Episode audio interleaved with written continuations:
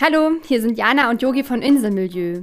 Heute hört ihr uns in unserem neuen Podcast-Format in einer Deep Dive-Folge zum Thema White Gaze in unserer Berichterstattung.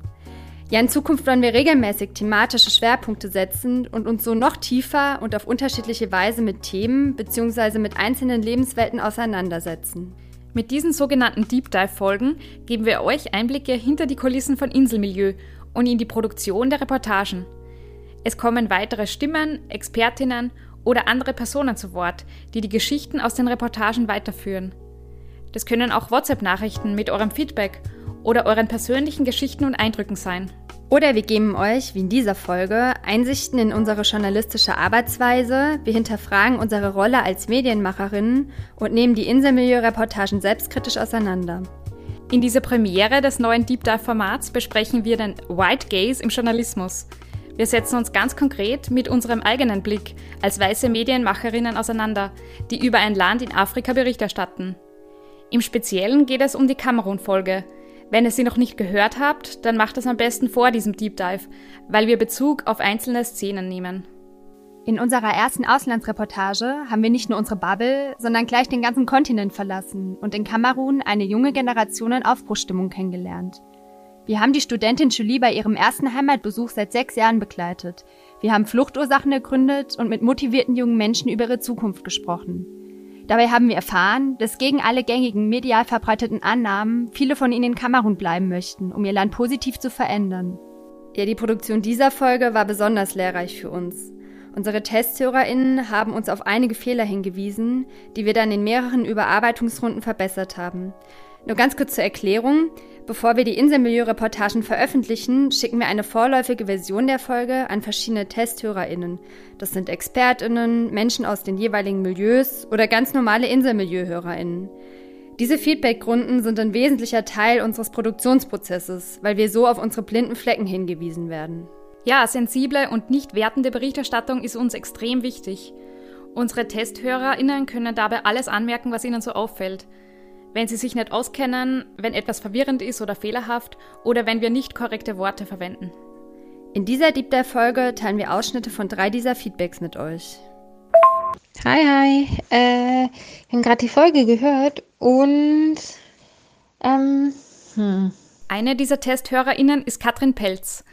Katrin ist Gender- und Diversity-Expertin und beschäftigt sich seit mehr als 15 Jahren mit sozialer Ungleichheit. Sie lehrt an unterschiedlichen Hochschulen, gibt Workshops unter anderem zu Antigenderismus und ist an der Hochschule Rhein-Main beschäftigt. Als Soziologin und Kulturwissenschaftlerin ist sie besonders sensibel und aufmerksam, was Formulierungen und Darstellungen betrifft. Wir haben ihr eine recht frühe Version unserer Folge geschickt. Das war ihre Reaktion, die sie uns per WhatsApp hat zukommen lassen. Also ihr präsentiert sozusagen Kamerun vor allem aus eurer Perspektive? Oder das ist so das, was, was bei mir ganz stark ankommt. Natürlich sagen auch Leute, also sagen sozusagen auch interviewte Personen was aus ihrer Perspektive, aber so, so das Große, dass es eingebettet ist, dass es eure Erzählungen und bestimmte Bilder existieren, ähm, die prägen sozusagen die Wahrnehmung vor, man geht dann dahin und ähm, ja, wenn nicht ganz viel an Reflexionsarbeit und vor allem natürlich auch in Auseinandersetzung mit einem, ich weiß nicht, ob man vergleichsweise zu einem Male Gaze, also dem männlichen Blick, der in der Film, feministischen Filmtheorie, den es da so stark gibt, ob es auch einen White Gaze zum Beispiel gibt, also einen sozusagen ähm, von rassistischen ähm, Strukturen durchzogenen Blick auf nicht weiße Personen gibt. Den White Gaze, den Katrin hier erwähnt, den gibt es tatsächlich. Und zwar kommt er ursprünglich aus der Literaturszene und beschreibt die Annahme, dass die lesende Person fast immer jemand ist, die sich als weiß identifiziert.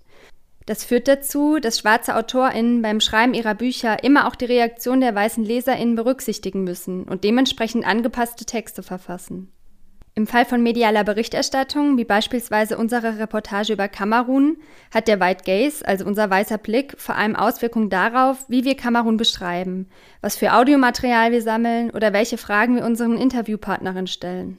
Bei der Recherche hast du ja herausgefunden, dass es den White Gaze auch in der Fotografie gibt. Ja, das stimmt.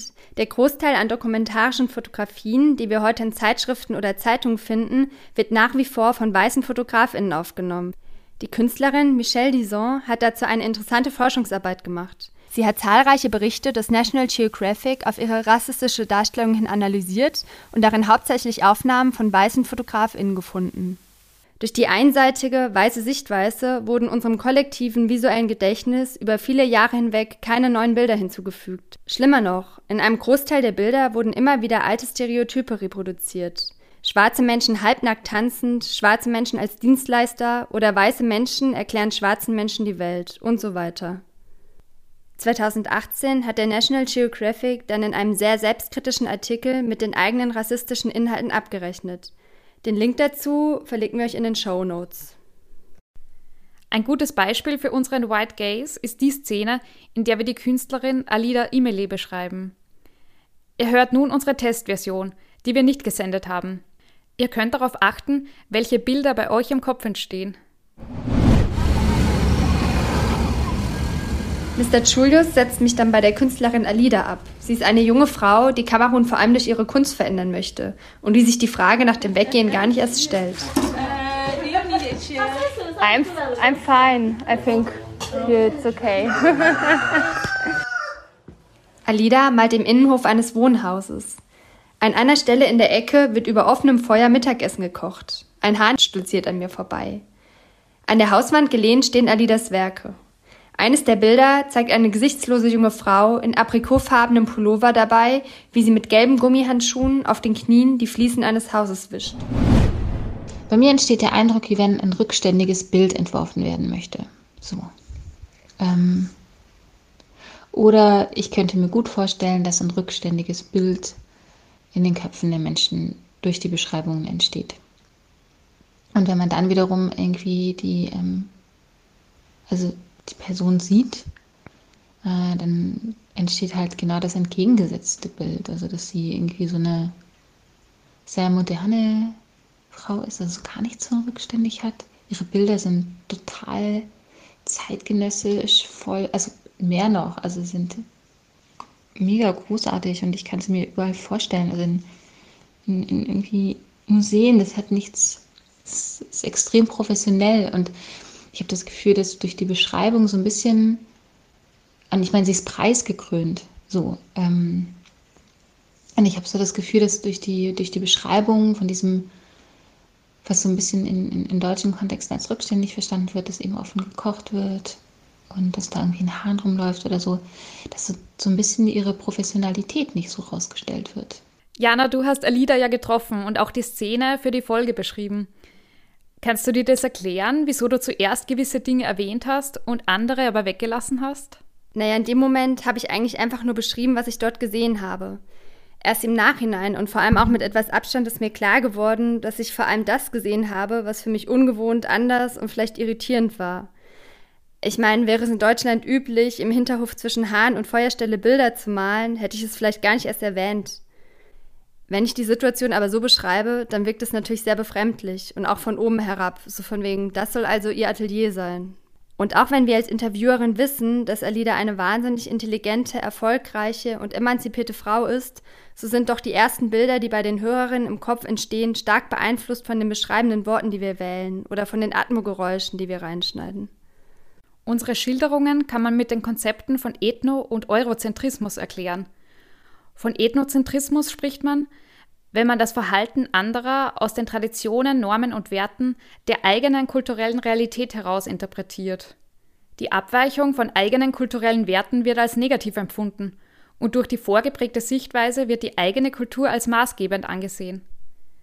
Eine eurozentrische Sichtweise lässt uns nicht-europäische Kulturen aus der Perspektive europäischer Werte und Normen beurteilen – Europa bildet hier das unreflektierte Zentrum des Denken und des Handelns und wird als Maßstab für andere Länder und Kulturen gesehen.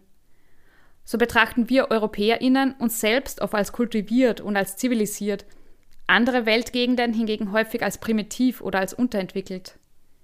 Wir sind also fremden Gruppen gegenüber voreingenommen und halten uns selbst für überlegen. Das kann sich auf die Kultur, die Lebensweise, den Lebensstil, die Weltanschauung oder Religion beziehen. Das ist bis zu einem gewissen Grad auch normal und hilft uns, ähnlich wie die Stereotypisierung, die Facetten unserer Umwelt zu begreifen und einzuordnen. Es ist jedoch wichtig, sich damit auseinanderzusetzen. Im Laufe der Auseinandersetzung haben wir die Perspektive der Reportage dann etwas abgeändert. Zuvor gab es mehr Beschreibungen davon, wie Jana und ich Kamerun wahrnehmen. Beispielsweise in einer Szene mit Dagmar, einer Deutschen, die seit vielen Jahrzehnten in Kamerun lebt. Wir sprechen darüber, dass uns des Öfteren La Blanche, also Weiße, hinterhergerufen wurde. Ich war in Douala spazieren und da waren so junge Männer, die haben Fußball gespielt und ähm, da haben sie mich gesehen und haben geriefen, äh, gerufen, La Blanche, La Blanche. Mhm. Ähm, welche Bedeutung hat das, wenn, wenn die Leute das rufen? Also ich weiß schon, es das heißt die Weiße.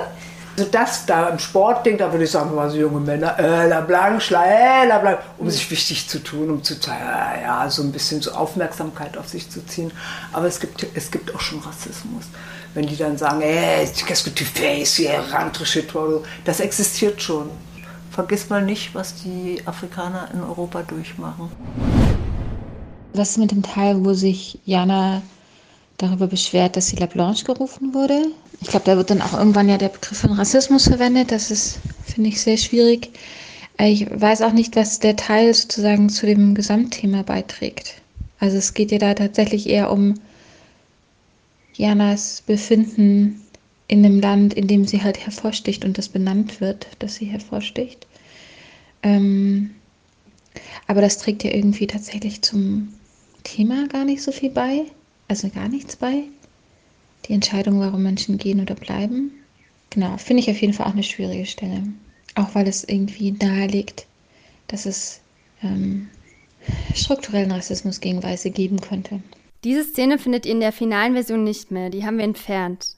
Katrin hat uns erklärt, warum wir Szenen wie diese so gestaltet haben und schlägt einen Umgang damit vor. Ich glaube, es ist vollkommen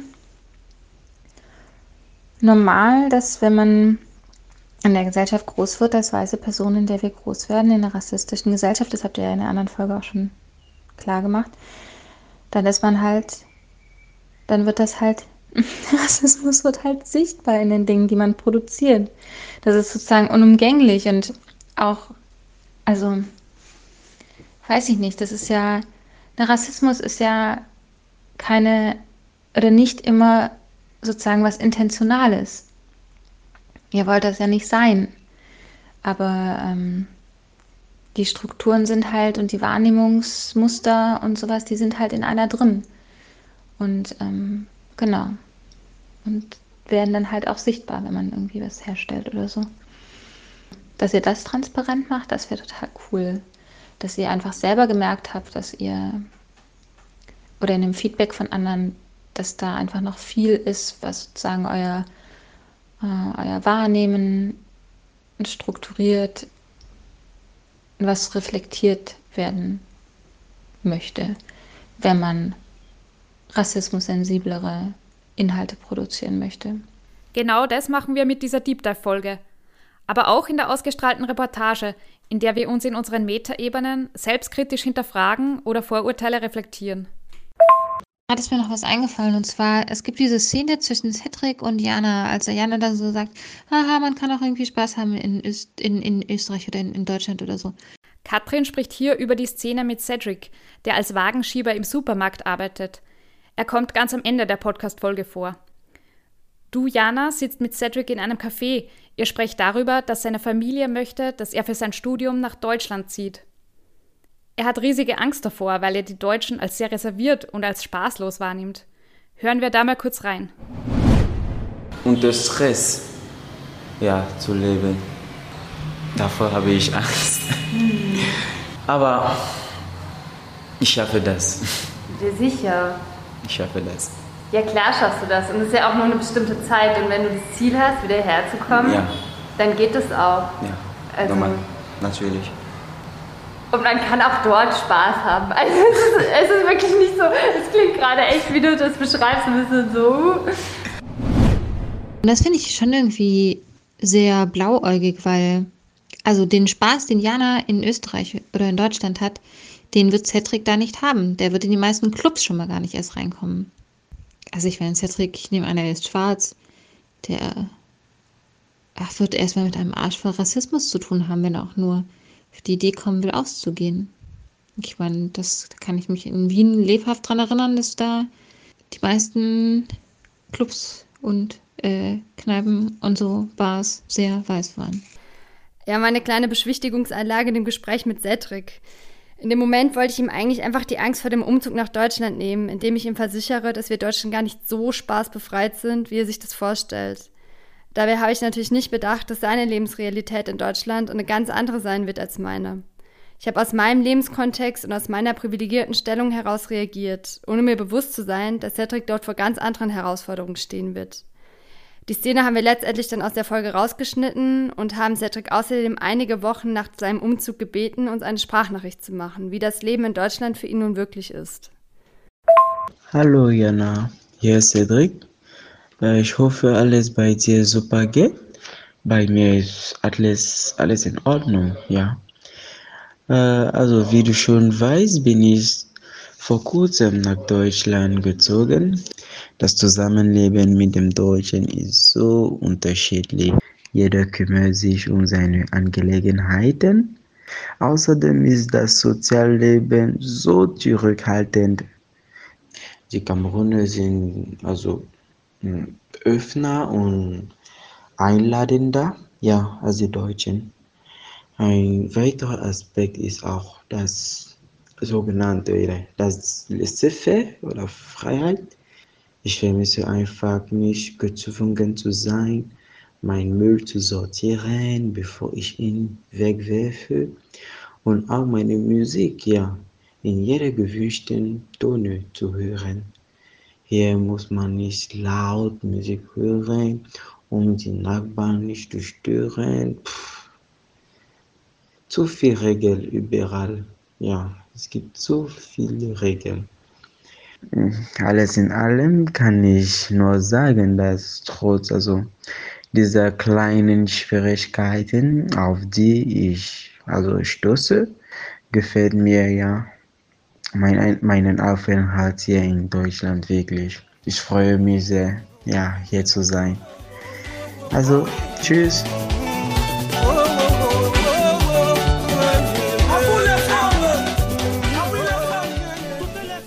Dann haben wir eine sehr lange Feedback-E-Mail von Olaf Bernau bekommen. Er ist Soziologe, Migrationsforscher und Autor des lesenswerten Buches Brennpunkt Westafrika, die Fluchtursachen und was die westafrikanische Dauerkrise mit Europa zu tun hat.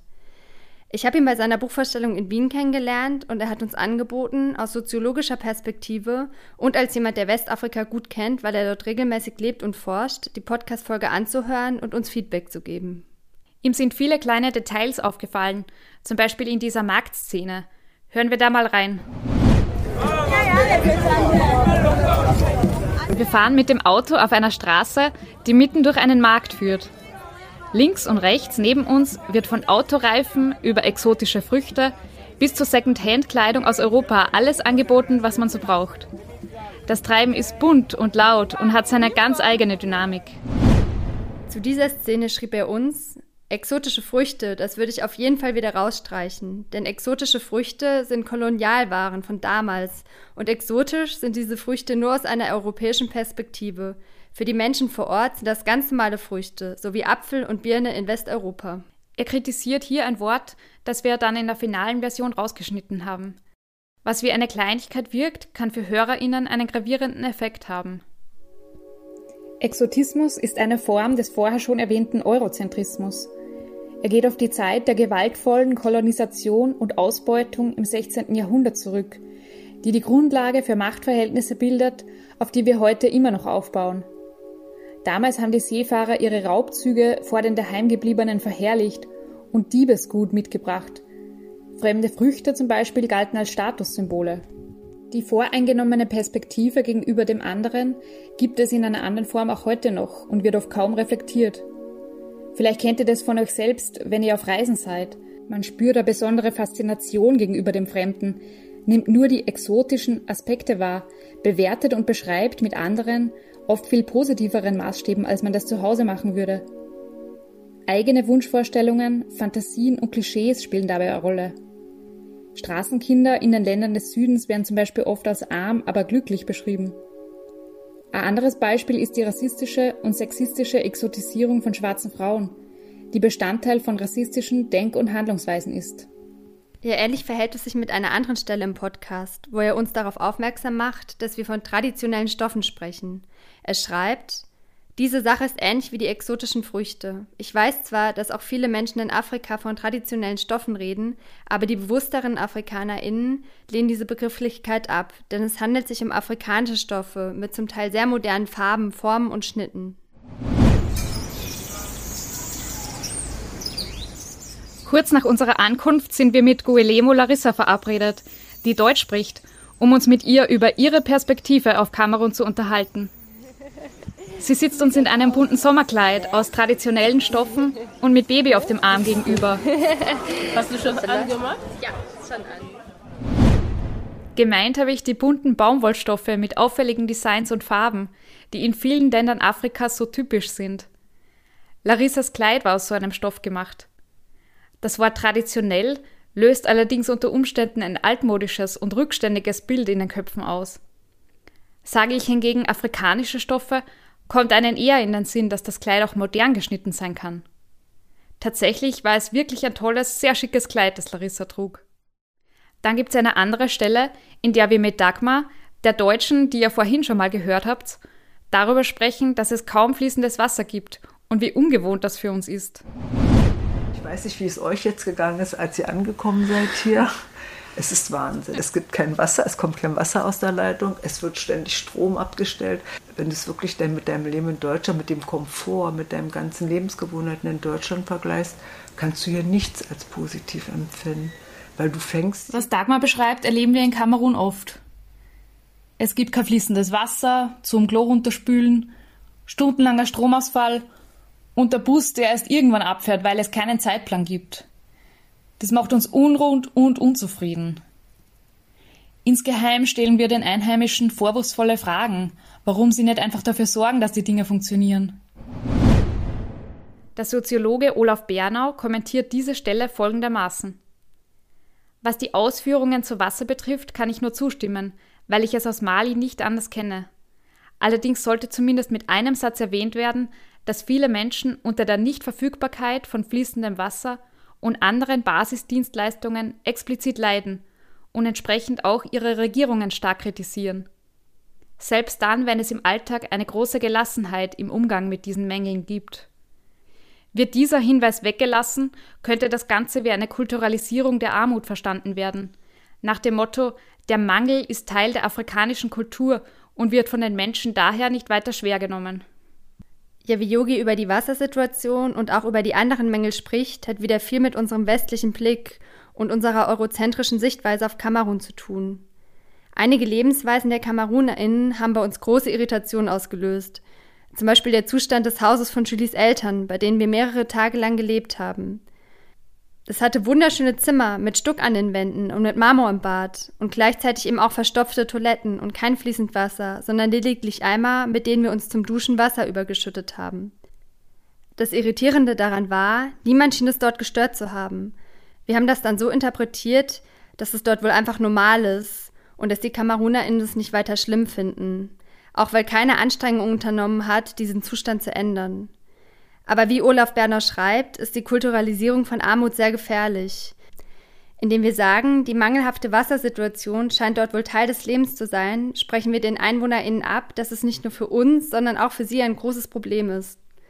Ja, nach diesem Feedback von Bernau haben wir deshalb noch eine neue Metaebene ergänzt, in der wir unsere stark westlich geprägte Sichtweise auf die Lebensumstände in Kamerun reflektiert und eingeordnet haben.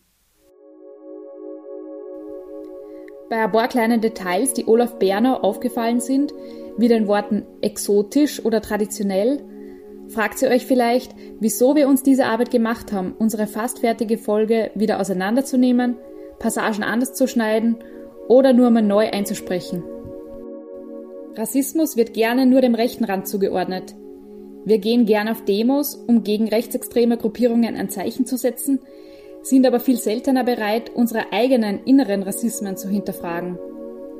Um gesellschaftliche Strukturen und Hierarchien aufzubrechen, müssen wir aber alle ran.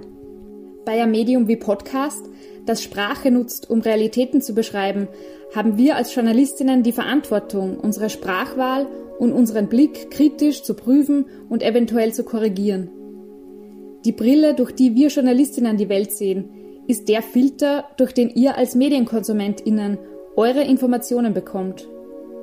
Wer die Deutungshoheit hat, kann bestimmen, was und wie etwas vermittelt wird. Bei der Auseinandersetzung mit unserer Berichterstattung war uns der Leitfaden für einen rassismuskritischen Sprachgebrauch hilfreich, den das Antidiskriminierungsbüro Köln für JournalistInnen verfasst hat. Der Link ist in den Shownotes zu finden. Und natürlich unsere kritischen TesthörerInnen, die oft durch ihren eigenen Lebenshintergrund wertvolle Expertise besitzen und ganz genau hinhören. Hallo, liebe Jana und liebe Yogi, falls du auch mithören solltest. Zunächst einmal vielen Dank, dass ihr mich mal wieder als Testhörer auserkoren habt. Ich habe mich sehr darüber gefreut, da ich euch und euer Format ja sehr zelebriere. Also ich finde, ihr macht das alles immer sehr toll. Kommt euch diese Stimme bekannt vor? Anthony ist einer der ProtagonistInnen in der Reportage über Rassismus gegenüber POC in Österreich. Er ist in Kenia aufgewachsen und beschäftigt sich sehr intensiv mit Afrika und mit der medialen Berichterstattung über den Kontinent.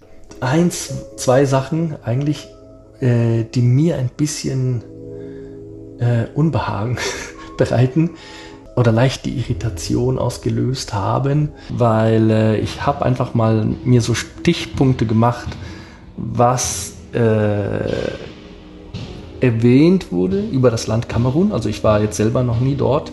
Deswegen kann ich nicht sagen, ob das jetzt ähm, repräsentativ ist für Kamerun oder nicht, aber äh, an, aufgrund den Interviews habe ich jetzt äh, hier Begriffe mir notiert, wie zum Beispiel äh, es sei ein Land ohne Menschenrechte, äh, wo man auch nicht beispielsweise zur Polizei kann, ein Land, in dem man sich unsicher fühlt, in dem Korruption herrscht, Gesetzlosigkeit, kein fließendes Wasser keine Meinungsfreiheit, keine öffentlichen Verkehrsmittel, prekäre Situationen, kein normales Leben möglich.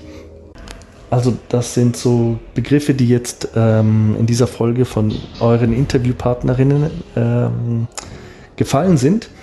Und ich weiß halt nicht, ob man die so unreflektiert äh, belassen kann, beziehungsweise ähm, ob, also ob es einerseits wie gesagt, repräsentativ ist oder ob das nur eine Wahrnehmung ist äh, der Interviewpartnerinnen über das eigene Land äh, oder ob das womöglich sogar äh, Antworten sind, die aus welchen Gründen auch immer äh, salonfähig sind und auch die man halt so gibt äh, auf diese Frage, äh, warum verlassen Jugendliche euer Heimatland.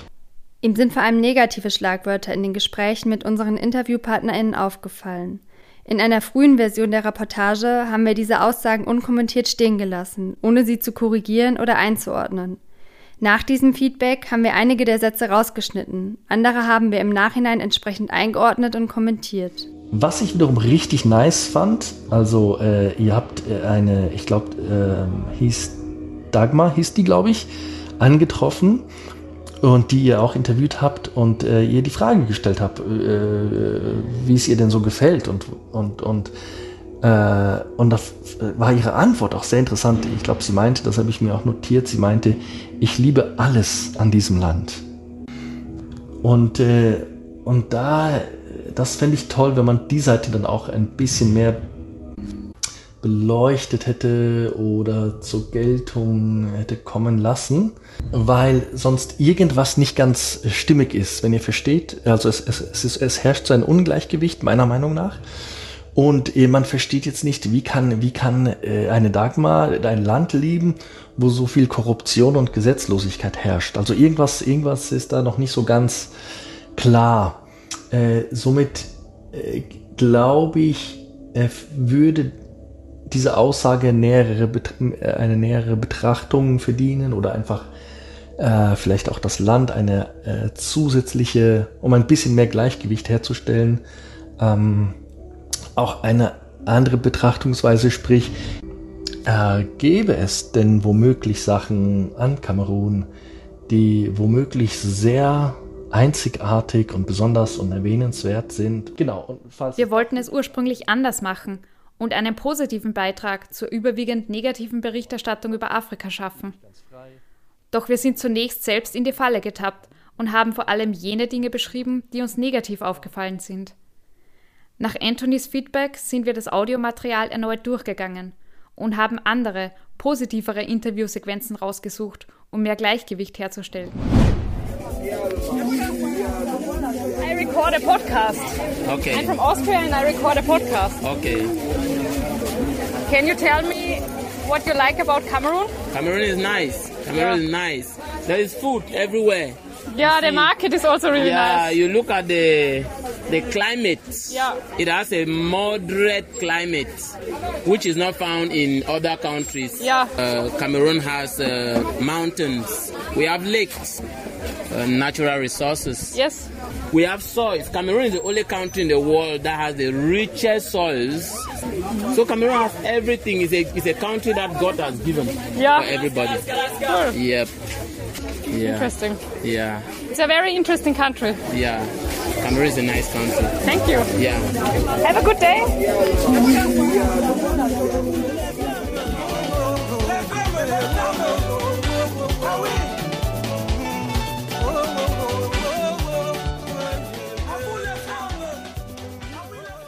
Ja, das war also unsere erste Deep Dive-Folge.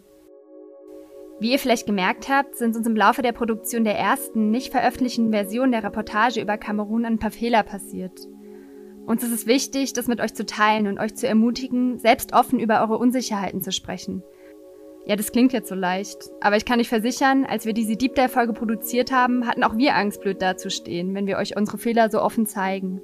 Es hat die positive Bestärkung verschiedener Menschen gebraucht, die gesagt haben, dass es sehr wichtig ist, so eine selbstkritische Folge zu machen. Wir hoffen, dass es uns mit dieser Podcast-Folge gelungen ist, mit Hilfe von Sprache einen kleinen Beitrag dafür zu leisten, Verletzungen durch Sprache in Zukunft zu verringern.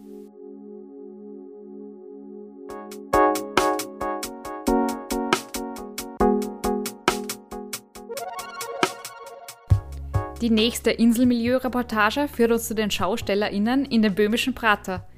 Wir erkunden die kuriose kleine Schwester vom Wurstelprater, in dem die Zeit scheinbar stehen geblieben ist. Die Idee dazu kam übrigens von einer unserer Hörerinnen. Die Podcast-Folge wird Anfang Oktober erscheinen und dann gibt's auch sogleich die nächste Möglichkeit, eure Bubble im Real Life zu verlassen. Am 8. und 9. Oktober könnt ihr bei einem Artwalk in Kooperation mit dem transdisziplinären Kunst- und Kulturverein Echolot selbst in diesen Ort eintauchen und gemeinsam mit anderen Ausschnitte aus der neuen Podcast-Folge anhören. Wir freuen uns, wenn ihr dabei seid. Alle Infos gibt's auf unserer Website www.inselmilieu-reportage.at.